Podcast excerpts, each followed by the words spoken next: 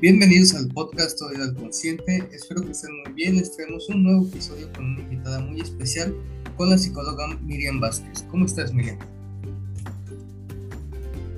Hola, ¿qué tal? Buenas tardes. Muy bien. Muchas gracias por acompañarnos aquí en este nuevo episodio donde vamos a hablar un poquito de la psicología deportiva y empezamos con platícanos un poco sobre ti y tu experiencia en el área del deporte. Y bueno, pues primero muchas gracias por la invitación.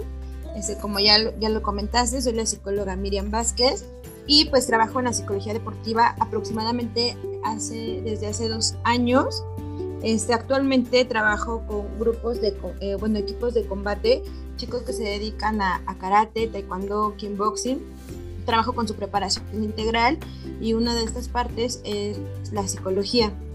Eh, pues mira, lo primero que hacemos es la evaluación, porque nosotros que si lo que no se puede medir no se puede mejorar, ¿no? Entonces lo primero que hacemos siempre cuando tomamos un grupo es realizar una evaluación.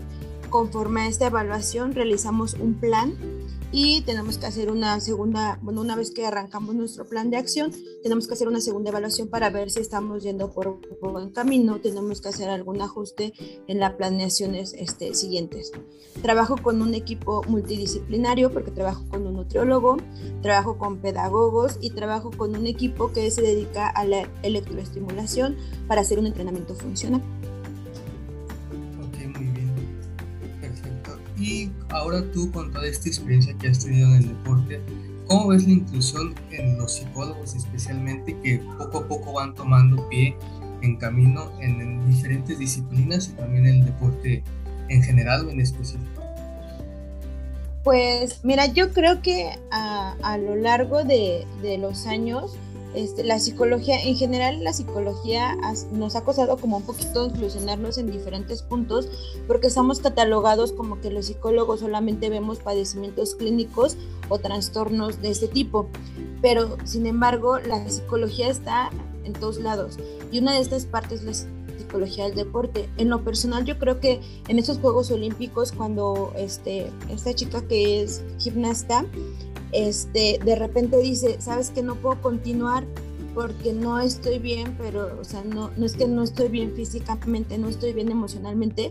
Para mí fue un parteaguas enorme porque es de, estamos ahí presentes, ¿sabes? En tu equipo, si tú quieres formar o formas deportistas, necesitas tener un psicólogo porque estás trabajando con personas, no estás trabajando con máquinas. Entonces creo que eso nos dio mucho preámbulo, nos dio mucha apertura a ser escuchados, a que tenemos que, a los, a los entrenadores a veces les cuesta un poco porque creen que venimos a dirigir y no, nosotros solamente venimos a complementar lo que ellos hacen en su entrenamiento. Entonces creo que nos ha costado, ha costado mucho, pero aquí fíjate que en el deporte México ha tenido como apertura a incluir cada vez más, este, más y más a los psicólogos en sus, equipos. Sí, es cierto, poco a poco se ha tomado esa, esa parte en cuenta, porque muchas veces instituciones o diferentes grupos de, en esta parte del deporte lo toman como algo externo, ¿no? Como, pero ya tiene que ser parte de en el proceso de, de los deportistas. Aquí, como tú lo comentas, con todo lo que le has dicho y, con tu experiencia, ¿cuándo es necesario el psicólogo deportivo? ¿En qué momento el deportista, en qué factores necesita mejorar o cómo podríamos nosotros darnos cuenta de que ah, necesitamos el psicólogo deportivo para tales cosas? Pues mira, yo creo que el psicólogo deportivo debe de estar presente en la formación del deportista, ya sea que ese deportista sea solamente que lo haga por, por entretenimiento, lo haga por salud o lo haga ya bien a un nivel profesional y quiera hacerlo para competencia. Porque ¿qué hacemos nosotros? Este, lo que hacemos en la psicología del deporte es trabajar con las habilidades psicodeportivas. ¿Qué son esas habilidades psicodeportivas? El control de la emoción. Eso no te va a servir únicamente en el deporte, te va a ser funcional para todas las áreas este, de desarrollo personal. Entonces es importante que siempre que ustedes tengan un grupo tengan una evaluación psicodeportiva porque podemos ver con qué habilidades tenemos a nuestro individuo que bueno, más adelante se va a convertir en un deportista, ya sea que solamente te lo digo, sea como por entretenimiento o lo quieran hacer un, este, un deportista profesional. Es importante porque también tenemos que ver con quién estamos trabajando.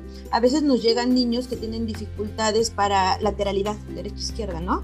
Entonces, de repente y el psicólogo puede intervenir porque podemos ver en qué etapa de desarrollo está, ver la motricidad, cómo fue su evolución, tan fácil como ver si gateó o no gateó, o sea, hacer un cuestionario con los padres. Entonces, eso ayuda mucho a los niños y tú sabes que, bueno, eh, entre psicólogos, este, sabes que la lateralidad también te va a ayudar a la escritura, te va a ayudar a la lectura y te va a ayudar también a, la, a la, posición este, temporoespacial. Entonces, no solamente apoyamos en deporte, a final de cuentas es la formación integral de nuestro individuo.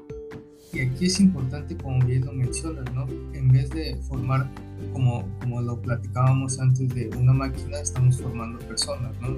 En cada aspecto podemos ayudar tanto el nutrólogo como el psicólogo y el entrenador. Aquí una parte muy importante que mencionaste también eh, fue la emoción, que se, que se trabaja mucho como psicólogo la emoción. Aquí en, en el deporte, ¿qué tanto influye para bien o para mal, por así decirlo, en el deportista la emoción? cómo lo trabaja el psicólogo Sí, pues mira, yo creo que influye, influye mucho, porque en la, eh, bueno, en la psicología deportiva y en la psicología en general no se trata de evitar la emoción, porque la emoción inevitablemente va a estar presente. Lo que te va a enseñar el psicólogo deportivo, lo que te va a orientar es qué hacer cuando la emoción se presenta. De repente, por ejemplo, te voy a poner ejemplo con estos chicos que trabajan en combate, ¿no?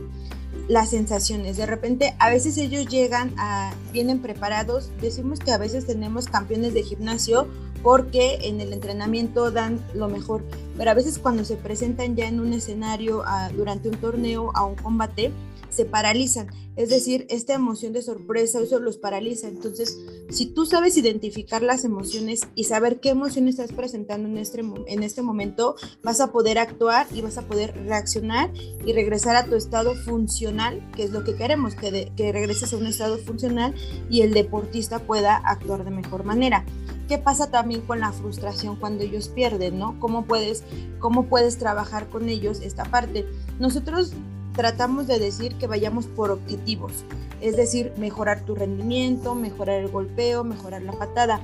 Si tú logras todos estos objetivos, a final de cuentas, el objetivo general va a ser llevarte la pelea o llevarte el combate. Pero si nosotros vamos únicamente por la medalla, por el trofeo, ¿sabes? Le estamos restando importancia a todo lo que sí ya avanzamos durante el entrenamiento. Entonces ahí vas de la mano con el entrenador, porque también yo les decía de repente a los entrenadores, no le puedes decir a alguien tranquilo si yo veo en toda tu, en tu cara, en tu voz, en tu postura, que tú estás enojado, estás molesto, tú no estás conteniendo esta emoción. Entonces tienes que trabajar desde el entrenador, tienes que trabajar con los papás porque a veces son los que están ahí más enojados o, con más euforia durante un combate y tienes que trabajar con el deportista. Entonces es un trabajo integral. Te repito, nosotros venimos a ser parte de un equipo y en ese equipo pues está el, competidor o el, el, deportista, está el entrenador y pues se encuentran los papás. Algo muy interesante con los papás, ahora que, que ya lo mencionas, ahí cómo sería o qué reto sería tomar el trabajo con padres, qué tanto importante es, en los deportistas, obviamente que los niños es un factor muy importante, pero ya de alto rendimiento o ya en jóvenes, ¿qué, qué, qué papel toma ahí con los padres? Mira, yo por ejemplo tengo como una plática con los papás y yo les digo que los chicos están aquí por dos cosas.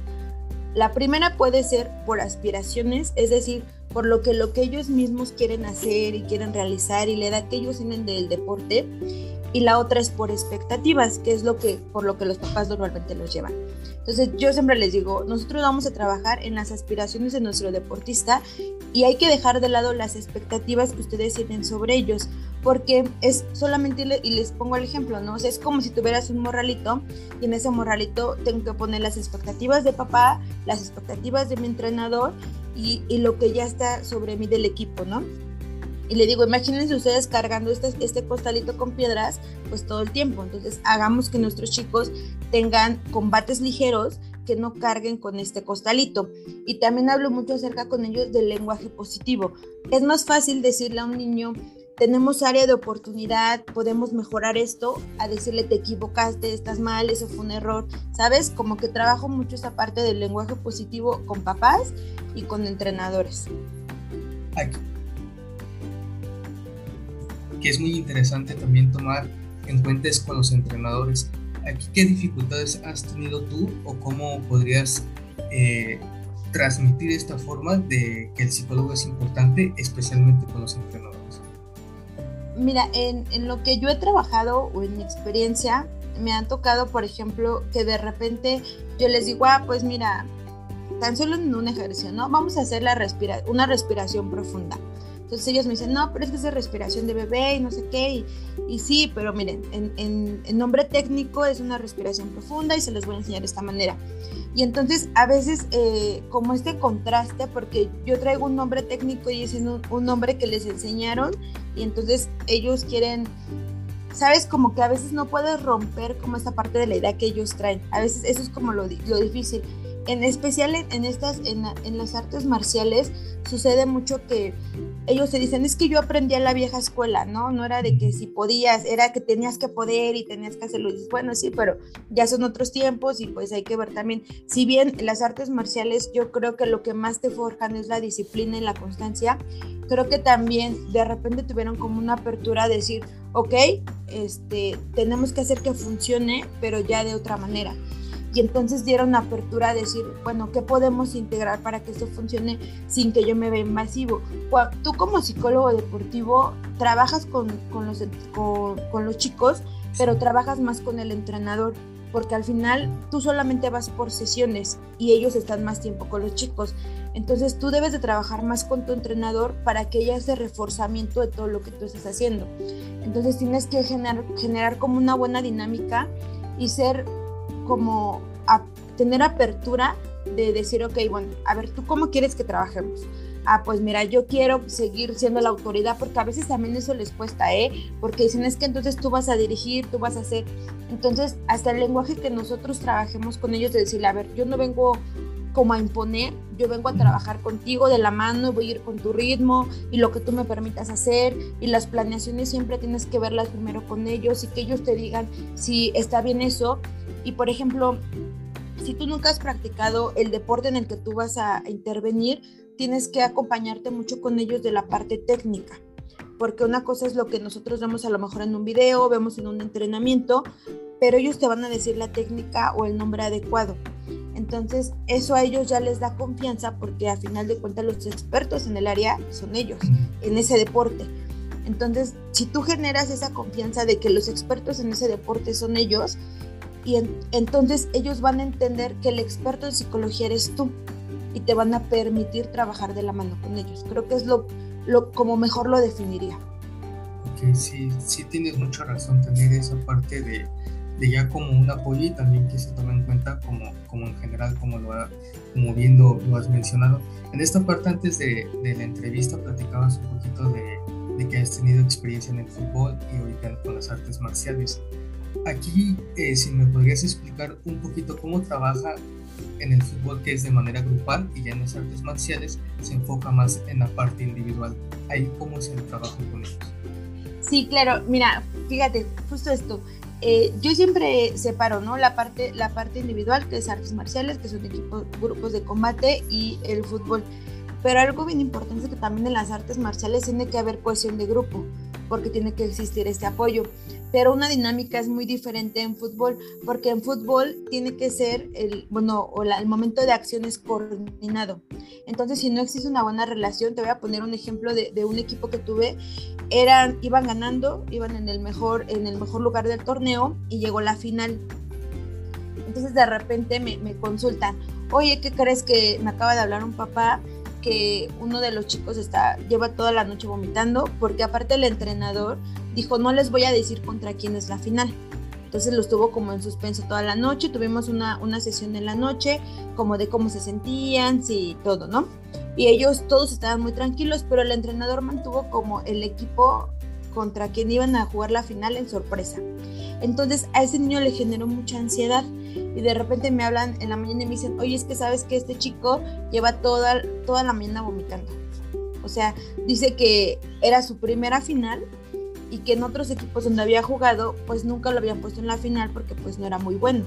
Entonces que él tenía mucho miedo de no saber si podía, si lo iban a dejar jugar o no ese día Entonces su reacción fue esa, vomitar toda la, vomitar, vomitar, vomitar. Entonces ya de la mañana que yo llegué con ellos para justo cuando íbamos a entrar al, al, juego, pues ya platiqué con ellos, hicimos la técnica de, de, la liga en la mano, entonces cuando ellos sentían como demasiado estrés iban a jalarse la liga para que pues el estímulo los hiciera regresar como a su centro. Eh, ese chico, pues ya hicimos una técnica de relajación para que entrara más tranquilo, le preguntamos si se sentía bien, había tomado, no, no consumió líquidos, lo que tomó fue un, este, un suero, como un, poco de sorbo para que pudiera tener acción. Entraron a la cancha, iban ganando y de repente les ganó la confianza de que iban ganando y les empezaron a meter gol. Y empezaron en un chico que yo, yo siempre he dicho, en los equipos tenemos un líder positivo y un líder negativo. Tu líder positivo va a ser el que va a hacer que llegues a un buen objetivo y tu líder negativo es aquel que logra transformar el estado de ánimos de los demás a un, a un mal estado de ánimo. Entonces, en este equipo justo había un niño que con su estado de ánimo era capaz de contaminar a los demás y generaba un estado de apatía en el que ya, o sea, lo veías y decías, ya, ya valió, ¿no? Porque ya se, o sea, se ponía de mala, ya tiraba mal, ya no daba pases, y entonces empieza a contagiar a todos con esta apatía que de repente dices, wow, perdieron y por muchos goles. Pero justo por eso, porque no, no alcanzas a trabajar, o sea, cuando el psicólogo debe de intervenir, es como una casa, ¿no? Desde que tú estás poniendo los cimientos de la casa, debe de intervenir el psicólogo porque si tú quieres este, meterlo únicamente cuando ya en la casa estás haciendo los detalles finales, pues ya no, ya no te da tiempo, porque tienes que trabajar desde el inicio, o sea, desde que inicias tu proyecto, ya sea el torneo, inicias con un equipo, estás, tienes que meter al psicólogo, si esa es tu idea, tienes que involucrarlo desde el inicio, porque no, no es que vengas y digas, ay, es que, ¿y ahora cómo le hacemos? ¿no? Porque no es un trabajo que hagas de un día o de dos días, es un trabajo que tienes que ir haciéndolo de manera este, ¿cómo te diré? O sea, de manera creciente, ¿no? O sea, vamos de, menos a más. Y cuando de repente el psicólogo te invitan como ya al final, justo porque van a jugar una final, pues no tuviste la oportunidad de trabajar como estas partes de relajación o de identificar y también no pudiste trabajar con el entrenador de decirle, cuando tú ves esta actitud negativa, pues sácalo, aún sea tu mejor jugador, sácalo, porque qué mensaje vas a dar este, primero de que tienes que controlarte y segundo de que pues estamos trabajando por un equipo, no por un proyecto personal. Sí, bien como lo mencionas, también hay esta parte de, de presión por la competencia, sobre todo el entrenador, de querer ganar, ¿no? Y en algunos padres también que es muy importante de que solo mi hijo gane, que sea el mejor y todo lo demás. Aquí muy importante también conocer lo que es el trabajo ya en alto rendimiento. Ahí cómo trabajarías o cómo ves tú diferente en esta parte ya de alto rendimiento con, en el deporte? Pues fíjate que en el alto rendimiento tienes mayor oportunidad porque ahí sí es como, ahí sí entras de manera integral. O sea, tienes que llevar tu planeación de la mano. De hecho, cuando haces la planeación deportiva, dices cuánto tiempo le vas a dedicar a la técnica, cuánto tiempo le vas a dedicar a la táctica, cuánto tiempo vas a entrenar y de toda esta planeación, cuánto tiempo tienes que dedicarle al nutriólogo, cuánto tiempo le vas a dedicar al psicólogo. Entonces, tu intervención ya es puntual, o sea, ya no es de, bueno, si queremos viene el psicólogo, si no queremos no viene, ahora sí es como una planeación. Este, y ahí empiezas desde plantearte los objetivos principales, las metas, trabajas mucho con, este, con motivación y nosotros en, en, psicología del deporte y creo que en general decimos que cuando ya no está la motivación, entonces es cuando entra la disciplina porque no es que uno siempre esté motivado, siempre ande al 100. Y entonces es cuando entra la disciplina porque tenemos objetivos claros, hemos trabajado con el SMART, con los objetivos medibles, hemos podido establecer ya un plan de acción. Entonces la disciplina es la que nos va a llevar a cumplir estos objetivos. Trabajamos mucho con visualización, este, qué podemos hacer, qué escenarios podemos manejar, qué va a pasar cuando nos presentemos en estos escenarios, cómo vamos a actuar, ir trabajando eso con nuestro deportista desde el entrenamiento es muy bueno porque podemos crear ambientes ya este como tipo sensoramas, o sea, ya podemos ir creando ambientes para poder ir trabajando y veamos sus habilidades dentro de diferentes escenarios. Ok.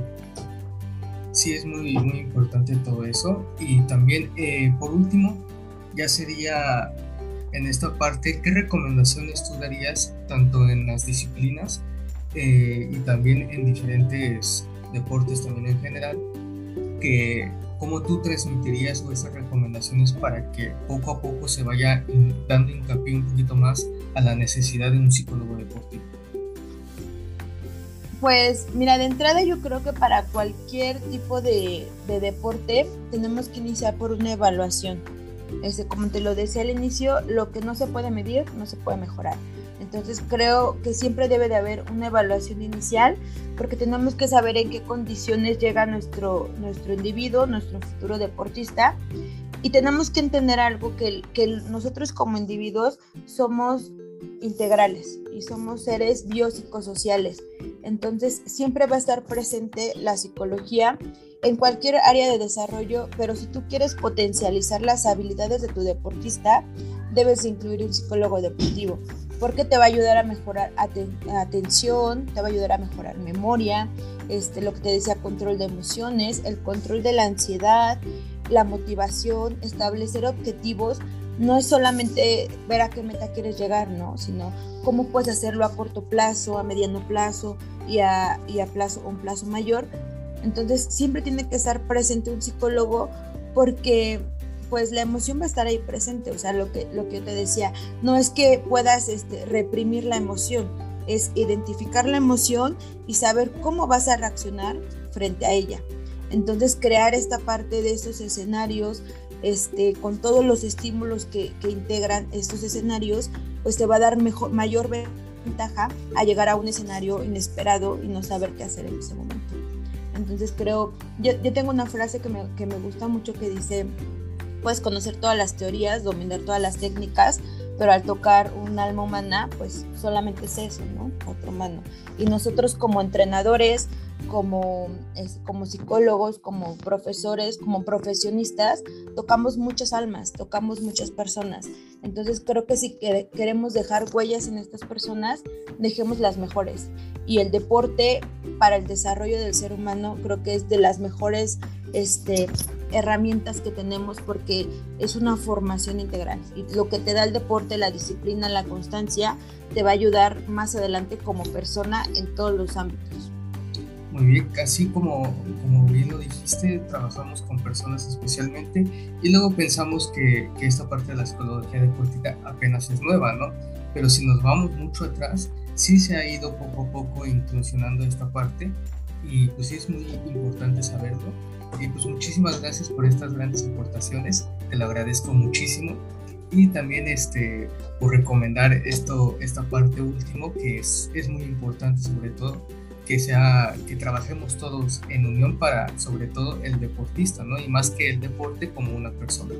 Entonces, este, muchas gracias de nuevo y espero que puedas acompañarnos en otra ocasión. Si quieres, no sé, dar un aviso de alguna red social o alguna institución para que puedan conocer un poquito más en esta parte de la psicología del deporte. Sí, pues bueno, te, agradezco mucho la, invitación, te agradezco mucho el espacio para tener como esta área de difusión de lo que hace un psicólogo deportivo. Y sí, pues me gustaría recomendarte, yo trabajo con un grupo que se llama TIFITS, entonces así búsquenlo en, las, en sus redes, en Facebook, este, en Instagram, en TikTok, es, es es un sistema integral de electroestimulación y estamos haciendo mucho por el deporte. Ellos están próximos a irse la próxima semana, van a estar en Guatemala y justo vamos a llevar ese sistema integral que hablamos no solo de electroestimulación, van los pedagogos, va el psicólogo, va el nutriólogo, entonces será interesante que lo sigan en sus redes. Ok, muchísimas gracias y síguenos por Spotify, por Anchor y también estamos en Instagram como Autodidacta Consciente. Muchas gracias.